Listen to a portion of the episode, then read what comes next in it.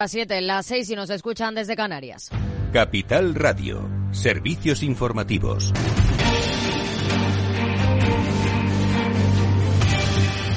¿Qué tal? Muy buenas tardes. El Gobierno consigue sacar adelante el decreto ómnibus sobre el funcionamiento de la justicia, la organización del trabajo de los funcionarios y el mecenazgo. Pero el Parlamento tiene que volver a repetir la votación del decreto anticrisis que mantiene el IVA al 0% para alimentos básicos y al 5% para pasta y aceite y prorroga las rebajas al transporte público, entre otras medidas, porque ha habido empate. No sale adelante, en cambio, el de conciliación, que incluye la subida de los subsidios por desempleo por el voto en contra de Podemos.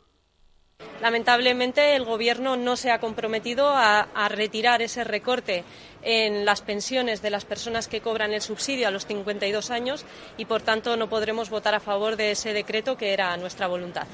Los siete diputados de Junts no han votado ninguno de estos decretos. Al parecer, Junts per Cataluña ha anunciado que ha llegado a un acuerdo con el PSOE para abstenerse en la votación de los tres decretos que este miércoles se votaban en el Senado. El acuerdo incluye la supresión del artículo 43 bis de la Ley de Enjuiciamiento Civil que afectaba a la Ley de Amnistía, la entrega de las competencias integrales a Cataluña en materia de inmigración y la reforma de la Ley de Sociedades para que las empresas vuelvan a Cataluña. A más asuntos, la COE se descuelga de la negociación de la subida del salario mínimo interprofesional en 2024. Laura Antiqueira. El vicepresidente de la COE, Lorenzo Amor, afirma que acudirán a la próxima reunión, pero que la respuesta ya la tienen, no van a entrar en chantajes. Lo sorprendente es que el lunes se negaba lo que se había dicho en diciembre. Y se nos decía que eso tenía que ir a otra mesa. Y luego, con una actitud, insisto, ayer lo dijo el propio presidente de COE, de chantaje, ¿no? O esto o te castigo.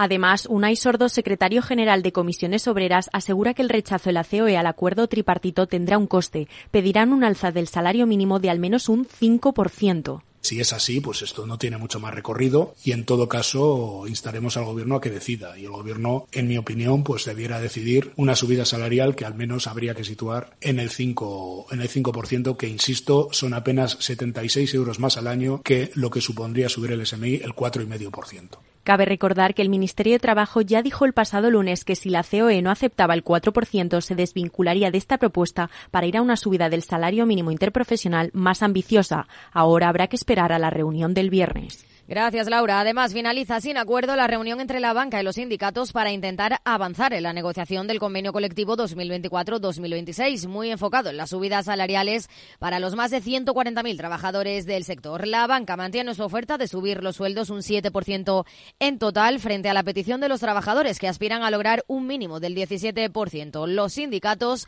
anuncian movilizaciones y en el plano empresarial, Amazon despedirá a cientos de empleados de la plataforma Prime Video y de la productora MGM Studios, con la intención, según anuncia la compañía, de priorizar algunas inversiones para lograr el éxito a largo plazo del negocio. Además, la empresa también ha anunciado hoy el despido de 500 empleados de Twitch, su plataforma de streaming en directo. Hoy a las 8 el balance con Federico Quevedo. ¿Qué tal, Fede? Buenas tardes. Buenas tardes, Aida. Menuda tarde, por cierto, que nos la queríamos perder, ¿eh? Esta tarde, bueno, menudo día entero. En fin, sí, eh, hablaremos, obviamente. Dedicaremos mucho tiempo, sobre todo en nuestra tertulia, a, a todo lo que ha pasado esta tarde en el Senado, esa extraña votación en la que de pronto falla la votación, unos que dicen que no, luego no se presentan, en fin.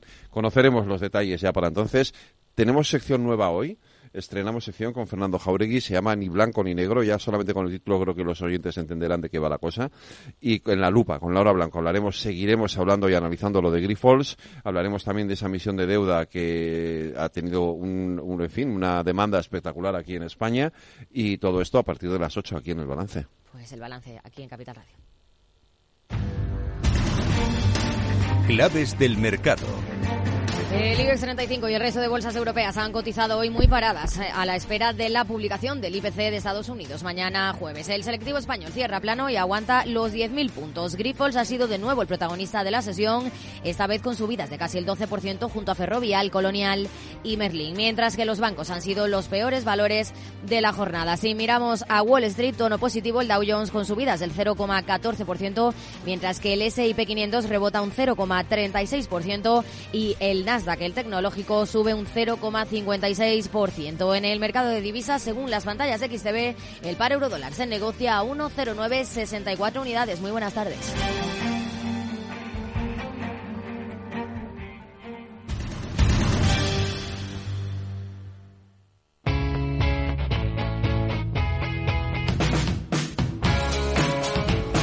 La economía despierta. Capital Radio.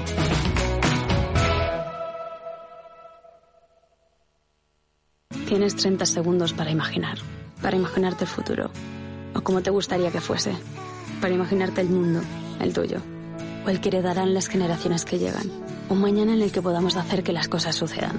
Imagínate lo que quieras, lo que te emociona, lo que podremos lograr. Si en los últimos 100 años la tecnología nos ha permitido conectar como nunca la vida de las personas, imaginémonos todo lo que seremos capaces de hacer en los próximos 100. Telefónica, imaginémonos.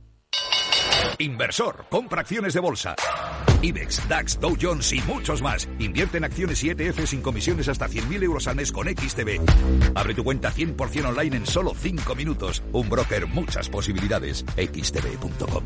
A partir de 100.000 euros al mes, comisión del 0,2%, mínimo 10 euros. Invertir implica riesgos.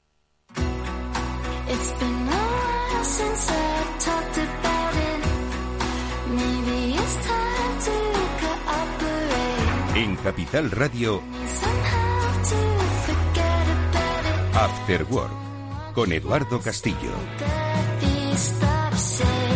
Buenas tardes amigos, bienvenidos un día a este After Work. Comienza en Capital Radio y vamos a hablar de desarrollo, de futuro. Lo vamos a hacer desde múltiples ópticas, porque ahora enseguida vamos a saludar a uno de los responsables de un encuentro que va a tener lugar la próxima semana en Madrid, que va a profundizar pues en lo que la ciencia puede darnos. El Deep Science o el Science for Industry es un encuentro que va a hacer de Madrid el epicentro de la sabiduría de los trabajos que desde la academia, pero también desde la empresa se están llevando a cabo y queremos ver cómo se está profundizando en cosas que quizás a los que somos un poco más de andar por la calle se nos escapan, pero que formarán parte del desarrollo de nuestro futuro o de nuestro presente futuro, con uno de sus responsables, con Alberto Díaz, el socio fundador de Viable Capital, que es eh, junto a la Autónoma de Madrid quien organiza este encuentro.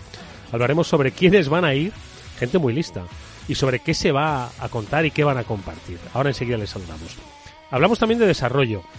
Ojo, pero que el desarrollo a veces tiene, si no se controla, pues tiene sus, sus excesos. Y esto es lo que pasa, o por lo menos lo que muchos consideramos que ocurre con el, el, textil, ¿no? Compramos muchísima ropa. ¿Os han regalado ropa estas navidades? Estoy seguro de que sí. Oye, ponedla, quitarle la etiqueta, porque ¿cuántas veces habéis ido a dar ropa que no utilizabais y tenía la etiqueta puesta?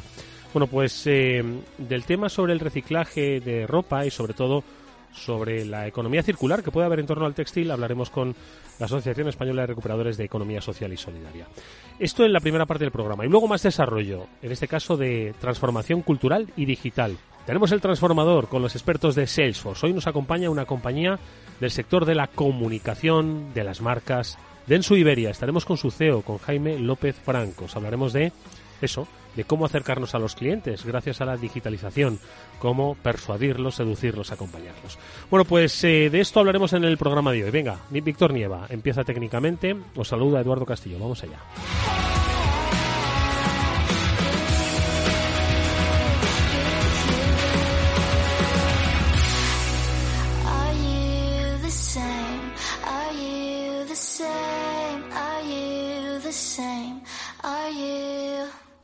El concepto de Deep Science, seguro que alguno de vosotros lo habéis escuchado, pero de alguna forma viene a decirnos eh, que la ciencia de andar por casa, que nos ayuda y mucho y ha fomentado el desarrollo de las civilizaciones, tiene todavía un paso más, eh, más complejo, más, eh, más especial. Y eso es lo que se va a poner en valor el próximo 18-19 de enero aquí en Madrid, de la mano de eh, Able Capital y de la Autónoma de Madrid.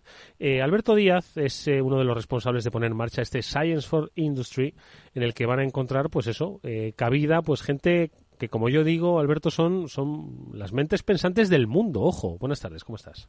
Hola, ¿qué tal? Buenas tardes, ¿cómo estáis? Gracias por atenderme. Oye, cuéntanos un poco este Science for Industry, ¿qué es exactamente el concepto de Deep Science, no? Porque le ponemos mucho deep a todo, ¿no? El, eh, el, deep, el deep, Learning, el, la Deep Web, ¿vale? Pero el Deep Science, ¿dónde nos tenemos que manejar? Mira, pues cuando hablamos de Deep Science estamos hablando de conceptos científicos y tecnológicos que tienen el, su origen en años y años de investigación en, laboratorios con equipamientos muy complejos, con un trabajo en equipo internacional muy a menudo, eh, donde se generan las ideas que hacen posible que nuevos eh, elementos eh, que tenemos en nuestras vidas pues puedan ser una realidad, ¿no? Es decir, es el deep science es las personas, las neuronas que un día pensaron que podía haber unos coches con una batería eh, eléctrica que podría sustituir a los coches de combustión, ¿no? Eso su origen es el famoso deep science. Tenemos muchos más ejemplos a día de hoy de elementos o de objetos que hacen nuestra vida más fácil, pero que realmente si no hubiera habido un grupo de personas en laboratorios con equipamientos muy complicados y muy caros y con personas al cargo de estos desarrollos que han estado durante 15, 20 años estudiando materias como la fotónica, la microelectrónica, los nuevos materiales, sin, sin todos esos elementos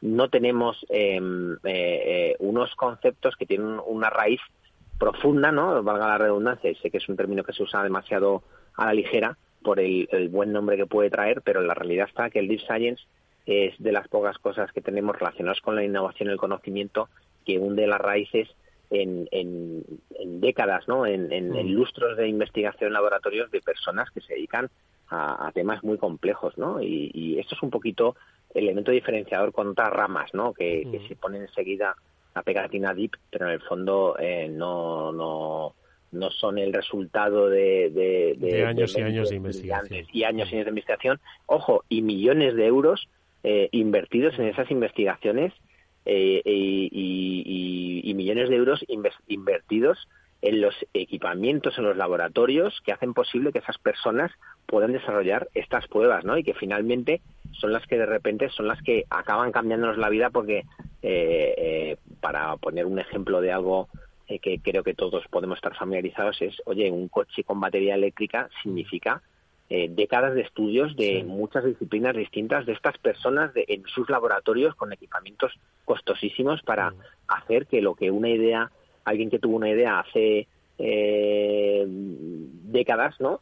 Pues que de repente sea una realidad. Y bueno, de hecho, uno de los primeros coches que se hizo en la historia, pues era eléctrico, ¿no? Pasa que tenía, pues, unas limitaciones muy grandes, ¿no? Pero, pero para que nos hagamos una idea, incluso el teléfono móvil, ¿no? Para que el teléfono móvil sea una realidad, pues es necesario que durante décadas y décadas personas en laboratorios hayan estado haciendo pruebas eh, y errores, un montón de experimentos con nuevos materiales, desarrollando cosas que ahora no existen, porque dicen, oye, si queremos utilizar en el futuro eh, un vehículo que nos transmita, nos transporte de un lado a otro y no contamine y tenga unas características de aceleración y deceleración X, y que no sé qué, no sé cuántos, pues esos son personas que han estado durante décadas antes que nosotros lo veamos, han estado pensando sobre esto y empezando a dar pasos de algo que, ojo, normalmente el Deep Science tenemos que relacionarlo con crear cosas que antes no existían, mm. ¿vale? Que creo que eso es un factor muy importante también, ¿no? El darnos cuenta que cuando hablamos de ciencia profunda, que también me gustan mucho los anglicismos, pero podríamos decir ciencia profunda, estamos pensando, tenemos que tener en cuenta que estamos hablando de que hay personas instituciones detrás y gobiernos empujando y empresas privadas empujando que han decidido crear algo que antes no existía. ¿no? Que ese es el gran valor que puede ponernos encima de la mesa la ciencia en comparación con otro tipo de cosas novedosas o innovaciones, ¿no? Mm. Porque hacemos una comparación, pues mira, Amazon es fantástico y estupendo, pero realmente es una tienda que antes había tiendas en las calles, pues según alguien ha dicho, bueno, vamos a hacer una tienda, pero en Internet, pues estupendo, pero el concepto de tienda ya existía, ¿no? Entonces, cuando estamos hablando de, la ciencia profunda, estamos pensando, gente, oye, tenemos que hacer algo que a día de hoy no existe para que podamos almacenar, por ejemplo, la electricidad en, en, unas celdas pequeñas que no sean excesivamente grandes, que sean transportables, pero que sean eficientes y que sean además, por, por cierto, rentables económicamente, etcétera, etcétera, ¿no? Todo eso es hacer algo que antes no existía y claro, cuando lo pones en la vida de las personas, de repente nuestras vidas cambian significativamente, ¿no? Porque eh, creo que eso es otra de los eh, elementos diferenciadores de lo que es las ciencias profundas, ¿no? Oye, eh, Alberto, la verdad es que yo creo que está muy bien que podáis emerger a través de este Science for Industry el concepto de que las cosas que nos solucionan la vida pues no son de corto plazo y no son los resultados inmediatos, ¿no? Los que estamos poco acostumbrados, ¿no? Y muchas veces, claro, cuando estamos hablando además de inversión, en Capital Radio lo sabemos, pues cada vez se pide más un retorno inmediato ¿no? de, esas, inversiones. Y yo creo que está muy bien emerger que, que las grandes cosas que han cambiado la humanidad no se han hecho de un día para otro, sino que han requerido tiempo, confianza e, e, inversión. De todas formas, ¿cómo habéis estructurado este Science for Industry pues para que se haga negocios, se conozca por dónde están las eh, las eh, investigaciones actuales, por dónde van las tendencias? ¿Cómo habéis estructurado el, encuentro? Pues el evento tiene tres patas fundamentales y podemos añadir una cuarta, ¿no? O sea, va a haber una parte que se llama Global Summit, bueno, es un evento internacional de alcance eminentemente europeo, para que os hagáis una idea va a haber bastante presencia de actores chinos en la feria porque les en el evento porque les ha despertado gran interés. Entonces, básicamente tenemos el Global Summit donde personas con grandes ideas, pero muy relacionadas con este entorno que estaba hablando yo antes, pues van a explicar eh, cosas que van a transformar el mundo. Son charlas, por así decirlo, eh, para un público tirando a generalista y que quiera conocer cosas que, bueno, pues que están cambiando el mundo. Y son charlas muy interesantes, pues vienen compañías eh, punteras en nuevos tipos de energía como Tokamak Energy, que vienen de Inglaterra. Luego vamos a tener al CEO de Basketball, es una empresa que va a plantar cara en el desarrollo de las baterías más avanzadas que va en el mundo, aquí que está surgiendo en España. Luego eh, se va a presentar el primer informe que se ha hecho en la Comisión Europea, que ha estado elaborando el BBVA conjunto con Viego y la Comisión Europea con el EIC Accelerator. Se ha elaborado el primer mapeo del ecosistema de empresas de Deep Science de Europa, que, ojo, que a día de hoy todavía no se había hecho, ¿no?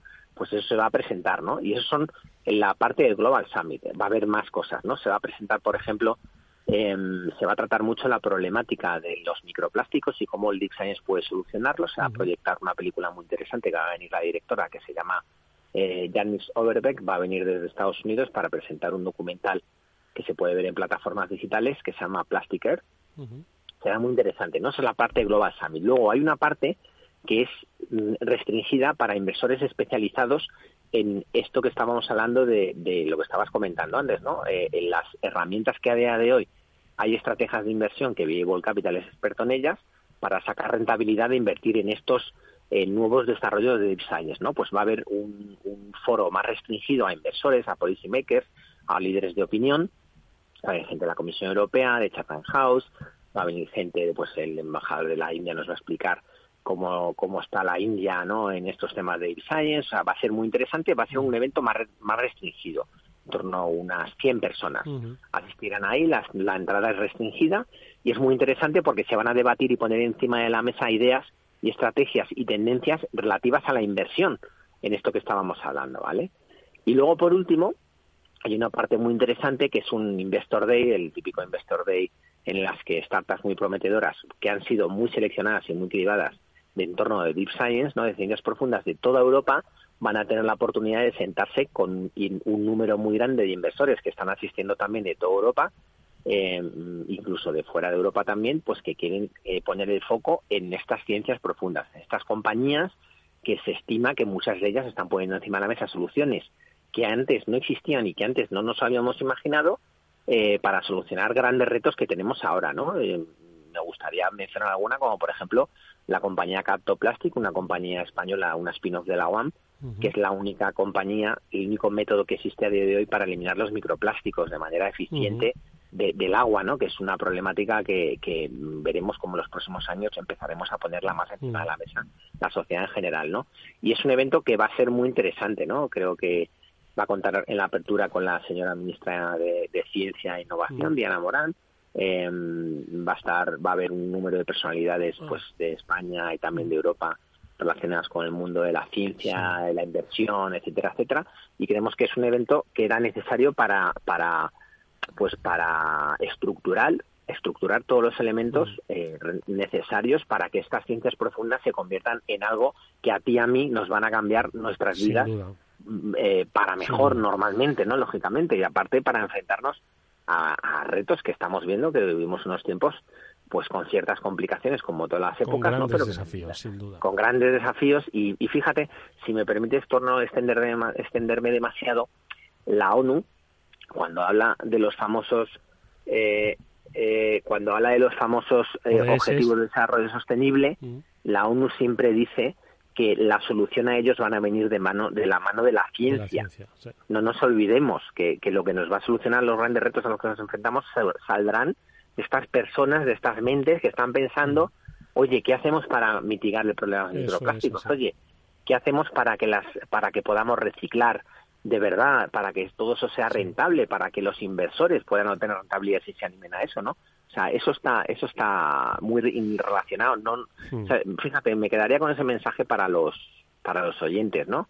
los grandes retos de la humanidad solo van a ser solucionados por el 90% de ellos por la ciencia profunda. Y además te añado una cosa que lo añadías tú, pues es uno de los partners junto con eh, um, Capital eh, en la organización del, encuentro y es que la universidad tiene mucho que hacer. En la, universidad se investiga y, como nos decías, de la universidad salen ideas que luego se convierten en empresas, que luego se convierten en proyectos. Seguiremos muy de cerca, 18 y 19, en eh, la nave de Madrid. Bueno, yo creo que seguiremos muy pendientes de cómo se va a desarrollar y, sobre todo, de lo que se ha dicho. El día 20 te estoy llamando para que nos cuentes qué se ha pues encantadísimo. Pues eh, allí tenéis una clave para ver cómo eh, se está dibujando el futuro a través de la ciencia. Alberto Díaz es socio fundador de Viable Capital y organizador de este evento de Science for Industry junto a la UAM. Gracias, Alberto. Mucha suerte. Gracias. Un abrazo y gracias a vosotros.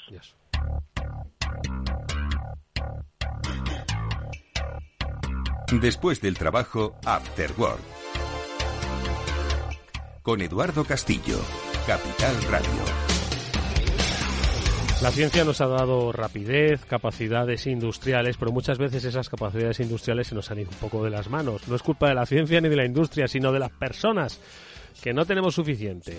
No tenemos suficiente ropa, seguro que, muchos de vosotros lo pensáis cada día, pero ¿qué hacemos para evitar que se fabriquen toneladas, toneladas, toneladas de textil que luego acaban en vertederos de textil? Bueno, pues es algo que se pregunta desde hace tiempo ya la Asociación Española de Recuperadores de Economía Social y Solidaria. Su subdirectora es Natalia Castellanos, nos acompaña para pues, recordarnos que aquello que nos han regalado y que no nos vamos a poner, pues igual podemos hacer otra cosa con ello. Bueno, esto y otras cosas muchas. Natalia, ¿cómo estás? Buenas tardes. Hola, buenas tardes, encantada. Oye, cuéntanos un poco eh, cifras que nos hagan reflexionar sobre nuestra relación con el mundo textil. Nosotros lo vemos como moda, nos gusta sentirnos bien, pero también debemos ser conscientes de este fast fashion en el que todos participamos, que tiene sus consecuencias, ¿no? Sí, sí, sí, tiene, tiene consecuencias que, bueno, afortunadamente cada vez son más conocidas, por lo tanto, pues podemos actuar, ¿no? Para, para frenarlas. Eh, pues mira, te doy algunas cifras. En el mundo mm, eh, a día de hoy, cada año se producen alrededor eh, de unas 100.000 millones de prendas. ¿Vale? Y lo más impresionante de esta cifra es que como alrededor de un 40% pues no llega a ponerse a la venta o no se llega a vender, más bien. y en España, por ejemplo, dentro de, bueno, todo, todo lo que conlleva, digamos, la fast fashion, ¿no? Es una cadena muy larga eh, y en cada etapa de la cadena, digamos que, que se producen efectos eh, pues muy negativos ¿no? para el medio ambiente. Pues desde la parte de los cultivos, con todo lo que tiene que ver con pesticidas, fertilizantes que no son 100% seguros muchas veces para, para las personas que, trabajan con ellos, ¿no? O para el entorno. Eh, pues eh, hasta pues todas las emisiones de CO2 que se hacen en todos los transportes porque esta cadena pues es muy larga y para producir una prenda eh, se trabaja en muchísimas partes del mundo diferentes, eh, hasta bueno pues eh, todo lo que tiene que ver con lo que yo considero el principal problema, que es el volumen de residuos que se genera ¿no? en la fast fashion, digamos en esta moda rápida que tiene un modelo ¿no? de sobreproducción, de, de producir, usar y tirar, y, y, que mira, pues que llega a que el 40% de lo que se produce ni se llega a vender, ¿no? Y por darte otro dato más, en España generamos 900.000 toneladas de residuo. Eh, textil anualmente, que también es bastante bastante increíble, ¿no? Esa, esa cifra y sobre todo si tenemos en cuenta de que todo ese residuo textil que se genera, solo un 12% eh, se recoge selectivamente. Lo demás acaba directamente en, vertederos. Así que, bueno, los peligros que conlleva esta moda, ¿no? o sea, las pues cifras hablan por sí solas, ¿no? Es cierto que la economía circular, pues cada vez está más presente en más sectores. En este también. Sin embargo, ¿creéis que se puede hacer todavía un poquito más? ¿Dotarle de mayor circularidad? ¿Qué se puede hacer, Natalia? Claro, pues eh, por supuesto que se puede hacer mucho más y de hecho ahora pues todo, ¿no? Todas las, las nuevas eh, normativas que vienen de, de Europa ya ya están impulsando medidas que van a ser obligatorias en 2025 para todos los productores de, ropa, ¿no? Eh, para cambiar un poco este modelo de producción y, por tanto, el modelo de consumo. Entonces, bueno, yo mm, primero siempre decimos que el primer objetivo es la, prevención, ¿no?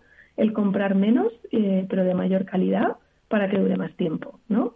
Eh, luego, pues dar opciones también de otro tipo de estrategias circulares, como pueden ser, pues el alquiler de prendas, ¿no? No, son, no solo eh, probar con la compra, sino pues otro tipo de iniciativas, ¿no? Como, como el alquiler, eh, y, ¿por qué no? Eh, algo que está ahora mismo creciendo de manera muy fuerte, la segunda mano, ¿no? Mm. Eh, acercarnos a, a, un consumo distinto de prendas que han sido usadas, pero que siguen estando en buen estado y que, y que pueden tener más, ¿no? Una vida larga, digamos.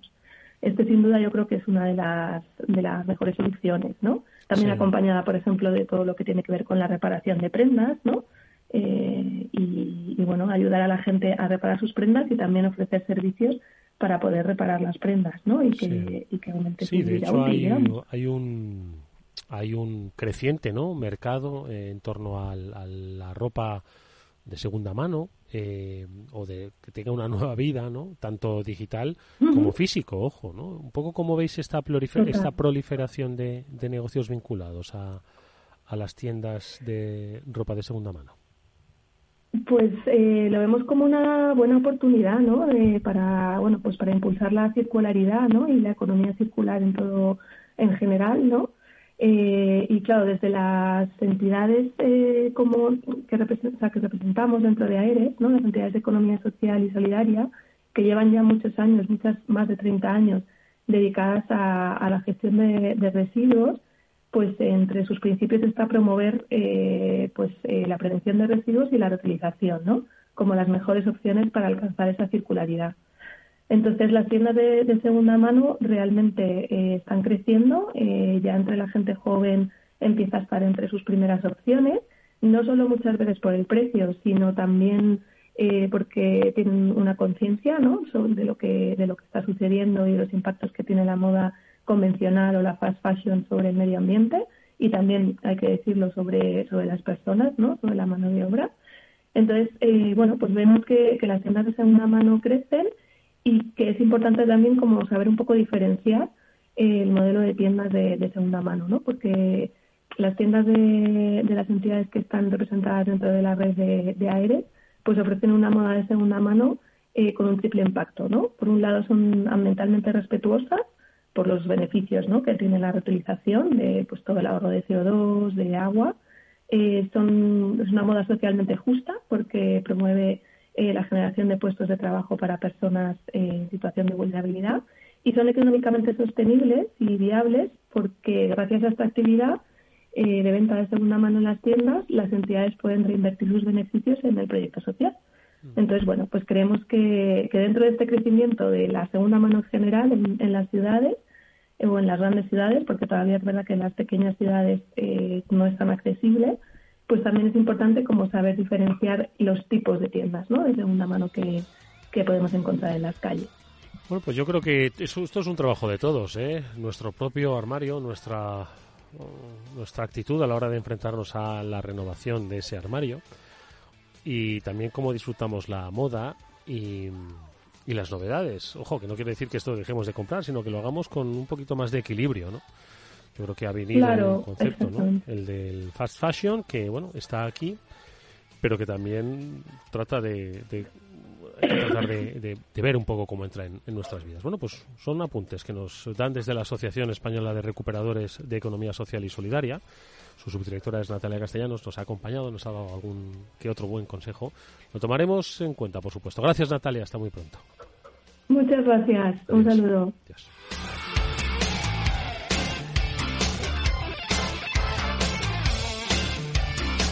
Estás escuchando After Work con Eduardo Castillo.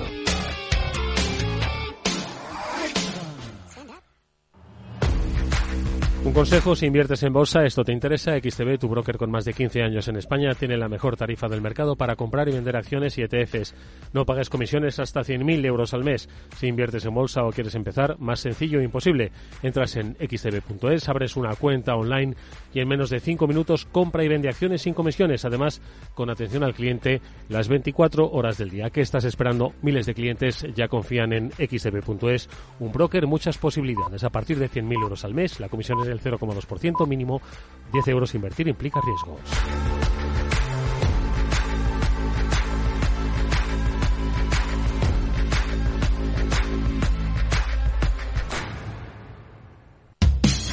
Los jueves, de la mano de nuestra coach Patricia Guzmán, llega Rafa también entrena. Un espacio dedicado al desarrollo de las actividades directivas con un tono desenfadado y no exento de humor. Los jueves, Rafa también entrena en El Balance, Capital Radio.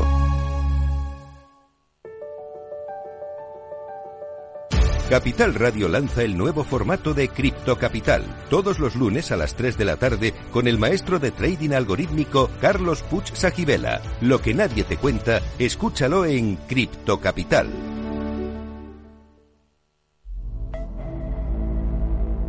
El próximo viernes tienes una cita con Polestar Talks. En esta ocasión hablaremos de lujo sostenible con Polestar, marca premium sueca de vehículos 100% eléctricos, y Javier Goyeneche, fundador y CEO de Ecoalf. Viernes 12 de enero a las 2 y media, Polestar Talks en Capital Radio, con Chimo Ortega.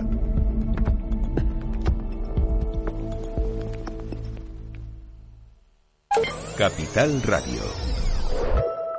La genuina radio económica. A continuación, El Transformador, de la mano de Salesforce.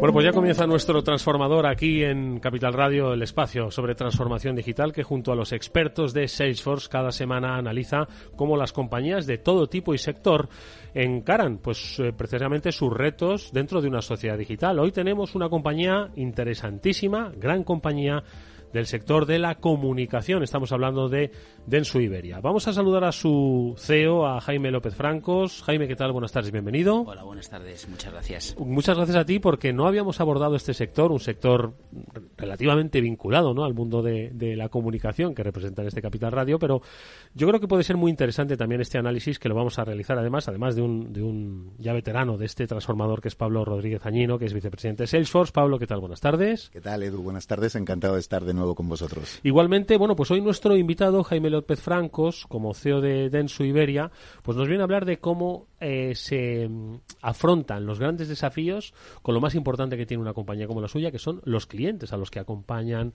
a los que preguntan, a los que dan respuesta. Hay que decir que Jaime López Francos eh, acaba, como quien dice, ¿no? de ocupar este este nuevo cometido como CEO de Densu Iberia después de haber eh, sido CEO precisamente de una de las empresas del grupo, Densu Media. Y en una de las recientes entrevistas a propósito de, esta, de este nuevo cometido, apuntabas que los retos, por supuesto, están en las personas, en, los, las compañías, pero hablabas de muchos retos también de carácter digital. Antes, si os parece, de que abordemos cuáles son esos, esos retos desde la óptica de Densu, ¿por qué no le damos a conocer a nuestros oyentes quién es el grupo, qué hace y sobre todo cuáles son las grandes empresas ¿no? que, que están dentro de su, de su paraguas. Estamos hablando de Carat y Prospect, Densu-X, Densu Creative, Merkel, Omega CRM, Mediasal. Jaime. Correcto, pues nada, eh, vamos a ver, nosotros somos un grupo grande, somos aproximadamente 2.000 personas con una facturación que se acerca al billón eh, y tenemos una cuota de mercado aproximadamente bastante, bastante dominante, cercana al 25% de la gestión de la comunicación en España. Eh, todo lo que has dicho anteriormente son las marcas que componen el, grupo Densu en, en, Iberia y estamos organizados por líneas de negocio, siendo la más grande en facturación media, donde tenemos una, un dominio absoluto en cuota superior al 25%. Tenemos un área creativa con una compañía que se llama Densu Creative muy potente. Y tenemos un área que es la que más interrelaciona con Salesforce, que es todo lo relacionado con Customer Experience, tecnología y data, eh, donde hay dos compañías que son Merkel y son eh, Omega CRM. Omega CRM es la compañía que tiene mayor relación de todas las compañías de Densu, aunque nosotros somos en primer lugar clientes eh, y usuarios de, Salesforce, usuarios convencidos. Y luego tenemos a 500 personas en Omega CRM, una compañía granadina que está íntimamente vinculada con Salesforce y que luego Pablo nos contará todo lo que hacen. Pero básicamente lo que hacemos es 2.000 especialistas para hacer contenido, creatividad, gestión de los medios y data y tecnología para nuestros anunciantes. Trabajamos para eh, muchísimos anunciantes de país, el Corte Inglés, el Banco Santander, la Caixa, la Mutua Madrileña, IKEA y NG Direct, un conjunto de anunciantes muy, muy rico y muy potente, muy exigentes. Nuestro objetivo fundamental es que la inversión en comunicación y en marketing de nuestros anunciantes rinda. Queremos que cuando la inversión de nuestros anunciantes rinde, confíen más y lógicamente invierten, esto es bastante binario. Si la comunicación funciona, invierte más. Si no funciona, invierte menos o no invierten. Mm. Y nosotros nos tenemos que eh, convencer que el mejor nuevo negocio es hacer crecer los negocios de nuestros clientes. Y esto es lo que hacemos. 2.000 especialistas en las distintas áreas de comunicación, como he dicho anteriormente, media, creatividad, customer experience, data y tecnología muy orientados a rentabilizar el presupuesto de nuestros clientes en comunicación, marketing y tecnología. pues fijaos, lo, eh, lo, ha descrito Jaime de una manera yo creo que extraordinaria y sobre todo nos da eh, una, una idea de la dimensión que adquiere en este caso eh, el uso del dato, el uso de la tecnología, porque cuando un cliente de las características de los propios de Densu eh, lo que quiere es un retorno y conocer el retorno. Y siempre se ha hablado de necesito medir el retorno para luego ser mucho más eficaz en las próximas acciones.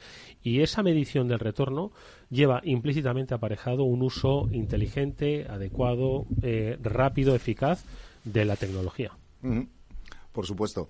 Eh, fíjate que nosotros estamos muy alineados con, el grupo Densu en muchas áreas. La primera es la de dar un servicio excelente al cliente y que rinda la inversión del cliente, le rinda y le sea rentable eh, para sus objetivos de negocio. Y nosotros al final, ya lo hemos dicho y los hemos comentado muchas veces, proveemos de soluciones tecnológicas que permitan a los clientes relacionarse mejor con sus clientes y ser capaces de saber dónde deben poner las inversiones, dónde deben eh, generar las campañas, dónde tienen que tener ese engagement con cada uno de sus clientes y cómo lo pueden medir. Es muy importante tener un dato unificado para poder ser capaces de medir y saber si ese, esa campaña o esa, esa actuación con los clientes ha sido rentable y es beneficiosa para el negocio. Y eso lo que genera es un círculo virtuoso que permite pues que cada vez inviertan más, que cada vez saquen más rentabilidad y que cada vez puedan enganchar mejor con sus clientes. Y ahí estamos muy alineados porque nosotros siempre decimos que queremos poner al cliente en el centro y queremos que nuestros clientes pongan a sus clientes en el centro para relacionarse mejor con ellos. Y al final Densu está haciendo lo mismo.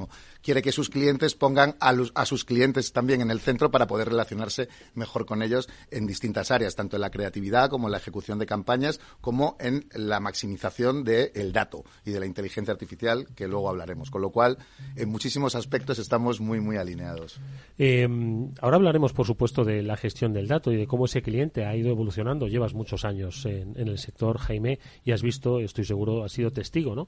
De cómo ha ido evolucionando ese, cliente y cómo el dato ha ido permitiendo aproximarse a, eh, a responder a las necesidades de ese nuevo cliente. Pero hablabais un poco de esa especie de similitud, no solo en, el pensamiento, sino en el uso ¿no? de Salesforce. Aparte de que sois eh, eh, propietarios de una compañía de CRM, desde hace muchos años venís trabajando con, con Salesforce. ¿Cómo os ayuda esto en vuestro negocio? Bueno, yo creo que ya lo acabamos de decir, ¿no? Vivimos el mundo de los resultados. Son, son, todos trabajamos sometidos a los resultados, a las ventas y a la inmediatez. Antes había más largo plazo en mi sector, eh, la, imagen era más importante que las ventas muchas veces. Ahora vivimos en el mundo de las ventas, en el mundo de, los resultados, compañías cotizadas con una presión enorme. Y, y en todo este entorno, eh, Salesforce nos ayuda muchísimo en dos áreas, básicamente. Por un lado, en todo lo que es el mundo del crecimiento y las ventas incrementales incrementales, el nuevo negocio, traqueando perfectamente el universo que no es cliente de Densu y por otro lado también con el seguimiento exhaustivo de toda, la acción comercial de nuestros equipos con los clientes. ¿no?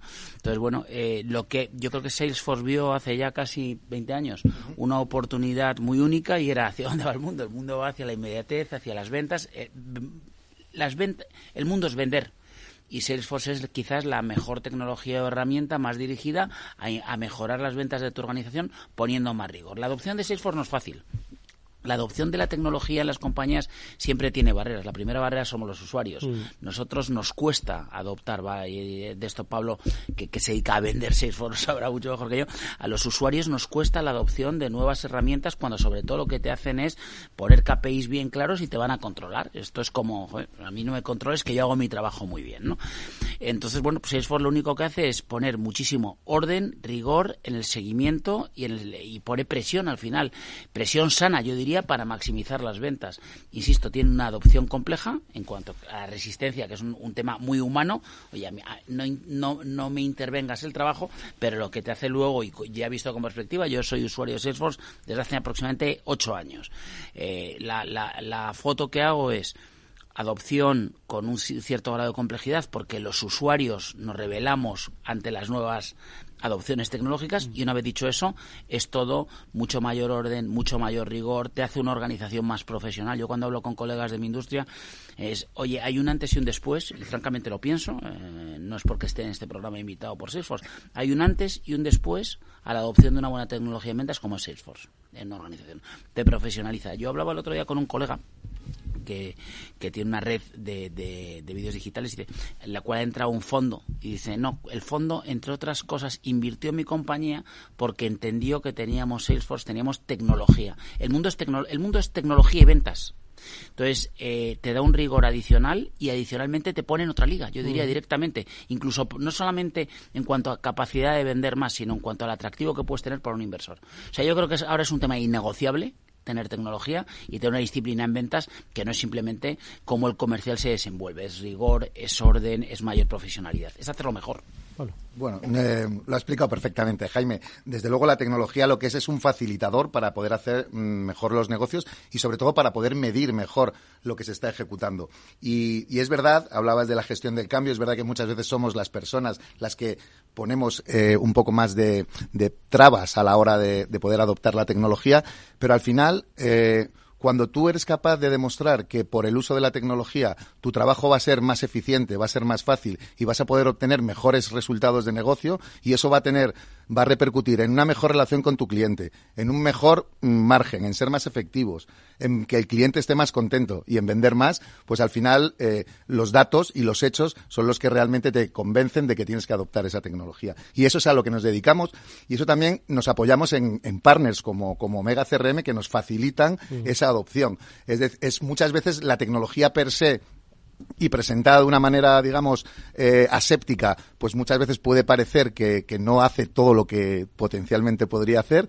Sin embargo, si hay expertos, si hay personas que tienen experiencia en haber hecho implementaciones en otros clientes similares, que saben exactamente cómo deben implementarlo, cómo se debe medir y cómo deben modificar, porque hay casos, hay veces que hay que tienen que modificar y hacer alguna adaptación, pero cuando tienes esa experiencia de mucho de mucha base instalada, como nosotros decimos, de muchos clientes en los que has ayudado, puedes facilitar que esa adopción sea más fácil. Puedes saber eh, eso que hablamos muchas veces de quick wins, ¿no? Muchas veces convences por la vía de los hechos. Y hay veces que hay que convencer de una manera rápida y decir, esto que adoptas tiene un altísimo impacto, tiene poco esfuerzo, oye, me gusta, vamos a continuar. Y al final, la tecnología no es un fin, es un medio y también hemos hablado muchas veces, esa transformación digital, Edu, y lo hemos comentado en otras ocasiones, es un proceso continuo, no, no tiene fin. Al final se va retroalimentando y lo vas utilizando cada vez más. Y yo creo que ahí está eh, lo bonito de, nuestras, de nuestros trabajos, ¿no? que al final eh, ayudamos a nuestros clientes a ser más eficientes. Sin lugar a dudas, habéis mencionado entre ambos pues las claves ¿no? de lo que supone la transformación digital de las, de las compañías. Hay herramientas facilitadoras y hay un producto, ¿no? Que es, en este caso, el, el dato, uno de los canalizadores, ¿no? De esa propia transformación y, al final, el que te sitúa en el nuevo estadio de negocio. Ya lo habéis mencionado en más de una ocasión, pero sí que me gustaría, Jaime, que nos hablases cómo se maneja el dato, cómo lo tratáis, pues es clave para el negocio de Densu, en este caso, y además con eh, los múltiples focos y áreas de trabajo en los que en los que estáis enfocados. Bueno, el dato, lo primero es una palabra enorme y hay muchos tipos de datos. El, el dato comercial, como si dijéramos, que es donde trabajamos con Salesforce para para contactar a nuestros clientes, para ampliar nuestra cuota de mercado. Ese es un dato. Luego está el, el, dato con el cual conectamos a través de las plataformas digitales y a través de los medios, que aquí estamos hablando del mundo de las cookies y de otro tipo de dato. Y luego lo que tenemos, lo que tienes que hacer es, por supuesto, tener herramientas y tener tecnología y medirlo muy bien. O sea, aquí hay, cuando hablas de datos, estás hablando de un perímetro muy, muy, muy amplio de cosas, donde nosotros trabajamos con una infinidad, o sea, los, datos tienden a infinitos. Yo creo que el dato tiene que ser un dato bueno y limpio. esto es eh, extraordinariamente importante. El dato también te puede llevar al mundo de la confusión.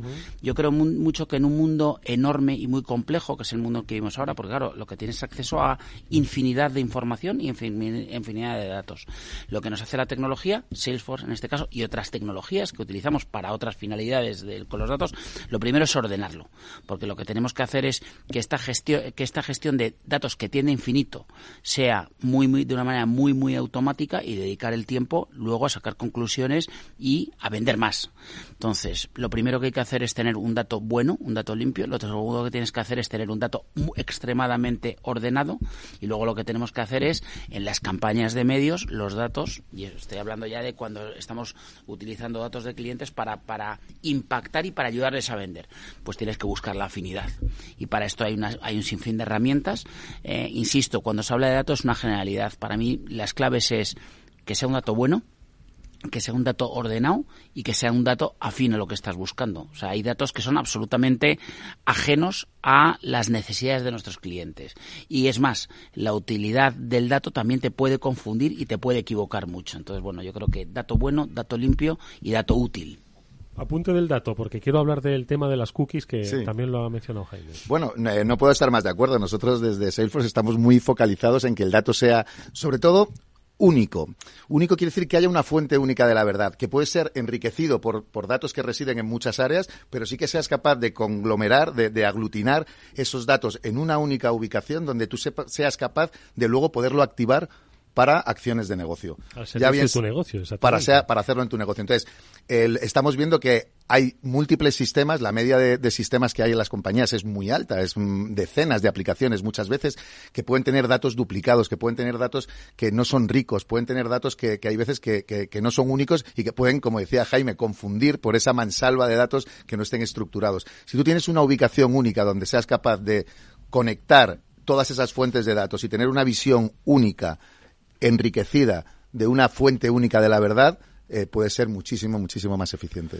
Oye, hablabas precisamente del capítulo de las, de las cookies. Nos, eh, eh, nos enfrentamos a una, una nueva regulación en la que se va, es el denominado cookieless o, third party cookies, ¿no? cookies de terceros, ¿no? Entonces, eh, ¿Cómo se enfoca esto? Porque ha sido también uno de los, de los grandes ¿no? pilares donde se ha movido también la gestión eficaz del, del, dato para acercarse más, para que las compañías se acerquen más a sus potenciales clientes o potenciales consumidores. ¿Cuál es un poco la reflexión que hacéis con esta nueva regulación? Pues lo primero es hay que cumplir estrictamente la regulación. Y esto es una cosa que es extremadamente relevante porque te puedes meter en un lío muy gordo. Es decir, la gestión de los datos eh, suena un tema muy apasionante, un tema muy bonito y también es un tema muy delicado. Entonces, lo primero que nosotros decimos como compañía cotizada es tienes que cumplir absolutamente la regulación y las regulaciones están absolutamente para cumplirlas. Luego, esto está cerca también de todo el tema de la privacidad. Es importantísimo y trabajando mucho más para bancos y para entidades donde la seguridad es fundamental que mm, aparte de cumplir la regulación, la privacidad eh, se cumpla. Entonces, ¿qué, ¿qué, hacemos? Pues sobre esas dos premisas, luego tratar de buscar el mayor retorno a nuestros clientes, pero va primero la regulación, siempre cumplimiento de la regulación, máxima defensa de la privacidad también, que es un tema terriblemente relevante, y luego pues a partir de ahí con de nuevo con tecnología, con herramientas, con know-how, porque aquí hay una combinación que O sea, por lado está la tecnología, que es absolutamente vital, y luego está cómo se usa la tecnología. Y está, está, donde entran las personas, cómo combinamos herramientas, cómo tenemos casos de usos que nos llevan a, quick wins importantes y rápidos. La tecnología per se, sin una, sin, sin, una gestión inteligente la misma, no sirve para nada.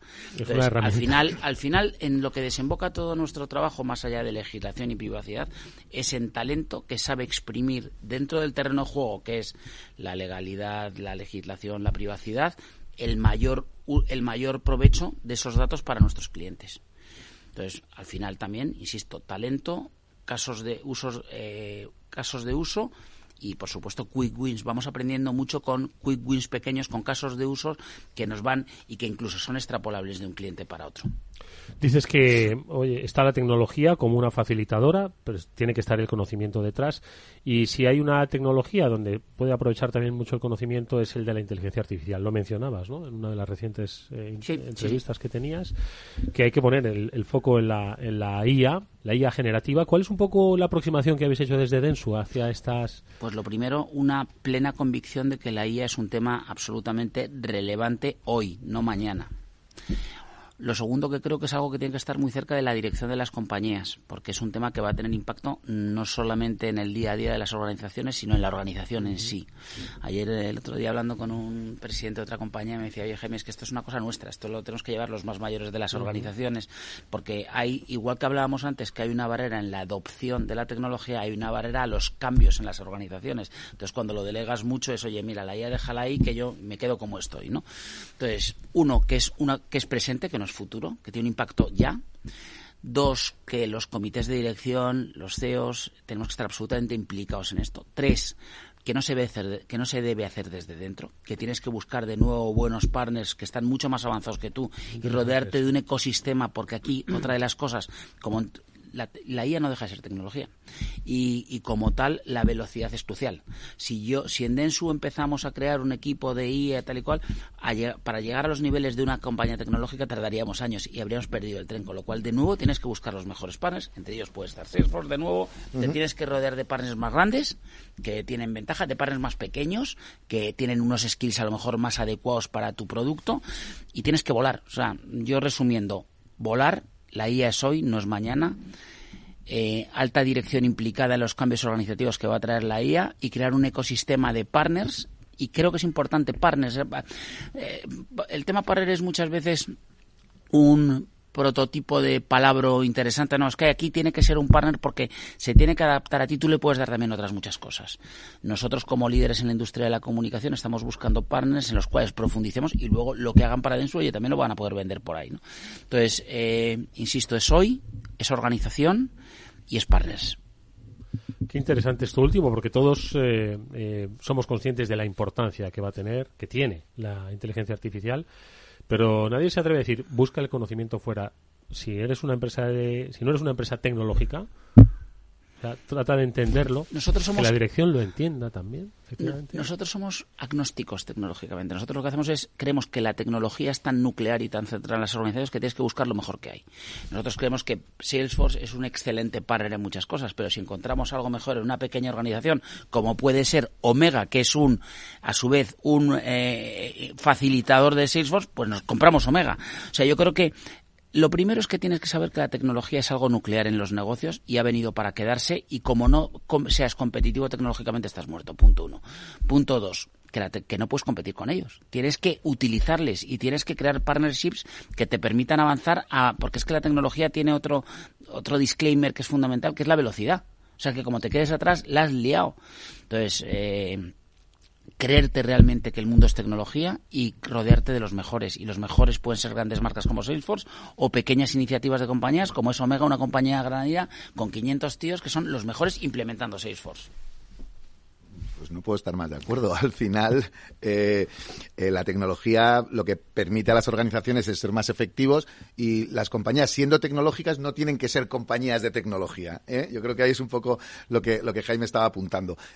tiene que estar intrínsecamente dentro del, área nuclear de las organizaciones, pero hay que explotar lo que existe en el mercado adaptado a tus necesidades, porque eso te da rapidez, te da rapidez de implementación y te da time to market. Si una compañía como Densu, si me permites, tuviese que desarrollar desde cero un CRM, una inteligencia artificial, pues sería una compañía tecnológica, no sería una compañía de, medios o no sería una compañía en la que permite a sus clientes ser más efectivos en sus campañas. ¿no? Eh, pero sí que extrae todo el valor de lo que existe en el mercado adaptado a sus necesidades. Entonces nosotros, los proveedores de tecnología, tenemos que tener tecnología de vanguardia, innovadora, la más avanzada posible, pero con la capacidad de poder adaptar de que se pueda adaptar a cada uno de los mercados, a cada una de las necesidades. Y para ello, volvemos otra vez, partners que nos asisten. El caso de Omega CRM es un caso paradigmático, que son los que ellos realmente conocen en profundidad cómo extraer el máximo valor en el menor tiempo posible.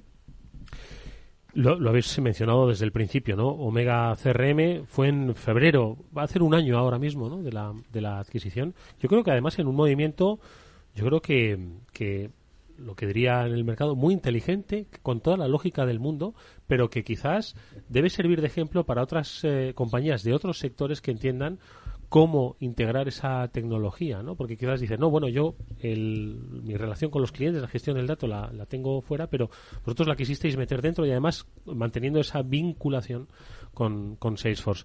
¿Cómo se produce este movimiento? Bueno, lo primero es, si crees que la tecnología es un tema nuclear, pues tienes que tener compañías de tecnología dentro de tu ecosistema. Eso por un lado. Y por otro lado, luego yo creo que en cualquier adquisición lo fundamental son los equipos, los emprendedores, la gente que te encuentras ahí. Y hemos encontrado un equipo que es fabuloso, dirigido por David, por David García, con un equipo de emprendedores estupendo, que marida bien, porque luego una integración lo que tienes que hacer es integrar la baja la redundancia y que sepa jugar con otros actores. O sea, nosotros tenemos un conjunto de compañías que la riqueza no es en la individualidad de las compañías, luego está en cómo juntamos el ecosistema y cómo una compañía de medios la juntas con data, con tecnología y vas para adelante, ¿no? Entonces, esto es dos cosas. Una, estaban en el sitio adecuado, la tecnología, pegados a Salesforce, siendo probablemente la compañía, pues eso, de más éxito en, la implementación de Salesforce. Punto uno. Punto dos, un equipo que es estupendo, que funciona como un reloj, que da gusto trabajar con ellos. Son las dos cosas que buscas. Uno, territorios adecuados y equipos buenos. Eso es lo que tiene Omega. Última reflexión, Pablo. Bueno, y, pues resaltar que con el binomio Omega CRM y Merkel, pues se han convertido en el partner número uno de España en cuanto a certificaciones. Son el, partner que más certificaciones tiene en España. Están en el tercero eh, en cuanto a volumen de negocio y en el top 10 en todas las áreas a nivel Europa, con lo cual eh, es un partner muy, muy importante que está presente en decenas sino centenares de clientes eh, desde hace muchísimo tiempo. Bueno, pues yo creo que hoy con la reflexión que nos ha dejado Jaime López Franco, CEO de Densu Iberia, junto con Pablo Rodríguez Añino, vicepresidente de Salesforce, nosotros nos damos cuenta de la importancia de entender cultural, las personas, esa transformación digital, sino también la necesidad de crear eh, estas relaciones como la que han demostrado eh, Denso Iberia Salesforce de largo recorrido porque se retroalimentan los unos a los otros y al final se dirigen hacia esos mismos objetivos. Ha sido muy interesante escucharte, Jaime. Te agradecemos mucho que hayas pasado por este transformador. Toda la suerte del mundo para este 2024 que comienza. Volveremos a hablar, estoy seguro. Muchísimas gracias, es muy amables. Y por supuesto a Pablo Rodríguez Año. Gracias, Pablo. Muchísimas gracias, Edu. Amigos, nos despedimos hasta mañana. Volveremos a la misma hora, 19 aquí en la sintonía de Capital Radio.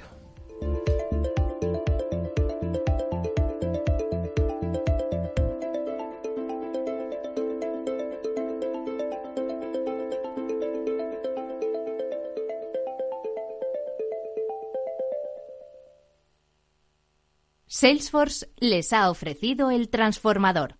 Para personas inquietas, Capital Radio.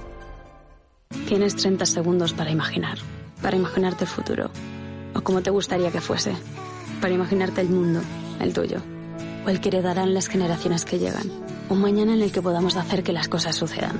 Imagínate lo que quieras, lo que te emociona, lo que podremos lograr. Si en los últimos 100 años la tecnología nos ha permitido conectar como nunca la vida de las personas, imaginémonos todo lo que seremos capaces de hacer en los próximos 100. Telefónica, imaginémonos. ¿Qué es ir más allá? Con Arval podrás llegar donde te propongas de la forma más sostenible y desplazarte como y cuando necesites con una oferta de renting sostenible, segura y conectada. Y preocuparte solo de conducir porque nosotros nos ocupamos del resto. Arval, la transición energética arranca aquí. Más información en arval.es. Capital Radio la genuina radio económica. Capital Radio, Madrid, 103.2. Inversión inmobiliaria acompaña al mercado inmobiliario en este nuevo ciclo. Todos los jueves de 10.30 a 13 horas, el inversor encontrará las claves para realizar su mejor inversión. La mañana de los jueves en Capital Radio tomamos el pulso al sector inmobiliario. Noticias, análisis de mercado y debates donde los protagonistas del sector podrán contar en primera persona los retos a los que se enfrenta el ladrillo. Inversión inmobiliaria pone la voz al sector inmobiliario. Aquí en Capital Radio. Información, análisis, previsiones, recomendaciones, todo lo que necesitas saber para tomar tus decisiones de inversión en Mercado Abierto, de 4 a 7 de la tarde con Rocío Arbiza, Capital Radio.